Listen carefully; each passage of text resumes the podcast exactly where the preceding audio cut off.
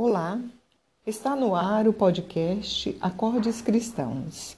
Aqui é Marisa Zene e a mensagem é de Emmanuel, pela psicografia de Francisco Cândido Xavier, retirada da obra Pão Nosso, intitulada Esta é a Mensagem. Porque esta é a mensagem que ouvistes desde o princípio que nos amemos uns aos outros. 1 João, capítulo 3, versículo 11. Em todo o mundo sentimos a enorme inquietação por novas mensagens do céu.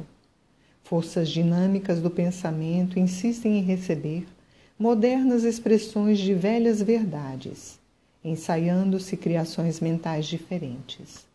Notamos, porém, que a arte procura novas experimentações e se povoa de imagens negativas, que a política inventa ideologias e processos inéditos de governar e dilata o curso da guerra destruidora, que a ciência busca desferir voos mais altos e institui teorias dissolventes da concórdia e de bem-estar.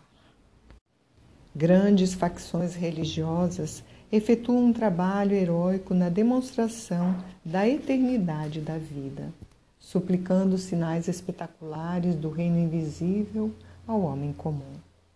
Convenhamos que haverá sempre benefício nas aspirações elevadas do espírito humano, quando sinceramente procura as vibrações de natureza divina.